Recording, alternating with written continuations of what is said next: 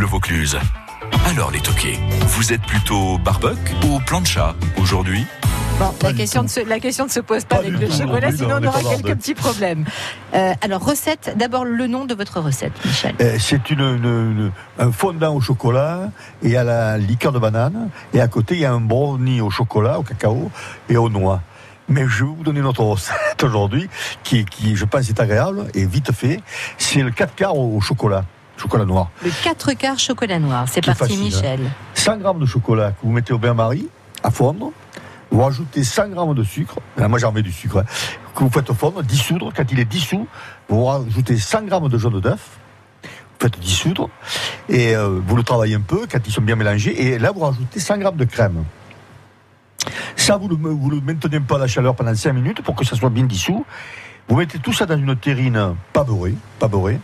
Et vous le passez 7 minutes au four à 100 degrés. Ah, c'est encore plus rapide que minutes. vous, Paolo. Très peu, juste un peu pour. Et, et vous mettez deux heures au frigo. Quand c'est froid, que c'est bien froid, au bout de deux heures, avec un couteau trempé dans l'eau chaude, vous taillez des tranches de ce gâteau. Et vous- ça se sert ou avec une crème anglaise ou avec une glace vanille. Et vous avez un chocolat qui est lisse, noir et superbe, je veux dire. Ça, c'est le truc du chef. Super. Couper le gâteau Ah, froid bravo. avec un couteau chaud. Chaud. Mmh. Comme le foie gras. Mais pareil. oui, c'est pareil. Euh, sinon, d'autres astuces pour garder un chocolat lisse sans grumeaux. Comment vous le faites fondre d'abord? Euh, je fais fondre au bain-marie. Ouais. Et le chocolat, quand vous le gar- là, là, je vais y incorporer des jaunes, de la crème, c'est pas un problème. Mais si vous voulez garder votre chocolat, il faut pas le monter en température.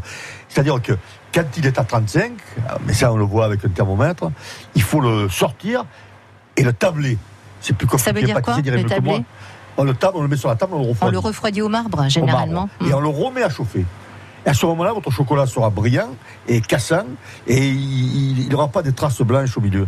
Mais ça, c'est pour faire des pétales de chocolat, faire des, des décors à chocolat pour avoir un chocolat brillant. Ou la tablette, pour faire des tablettes. Votre chocolat sera brillant. Elle n'est pas numérique en plus, celle-là, c'est bien. Voilà. Euh, N'importe quoi, les mauvaises, pardon. Bon, Non, mais bon. ça donne. On écouterait parler pendant des Ouais, heures, euh, magique, Michel hein. Mais le chocolat, c'est à l'infini, on peut faire Ah des tas de choses. Ah oui. Surtout, mais le chocolat noir, hein, c'est le, c'est la base, c'est le, comme tu dis, Ah ouais, hein. c'est- Ah, le- du minimum 70, 72. Quand on parle de chocolat au hein. les gens, Ah, c'est la rigolade. C'était la noir, recette du jour 4-4 chocolat noir. France Bleu Vaucluse. France Bleu.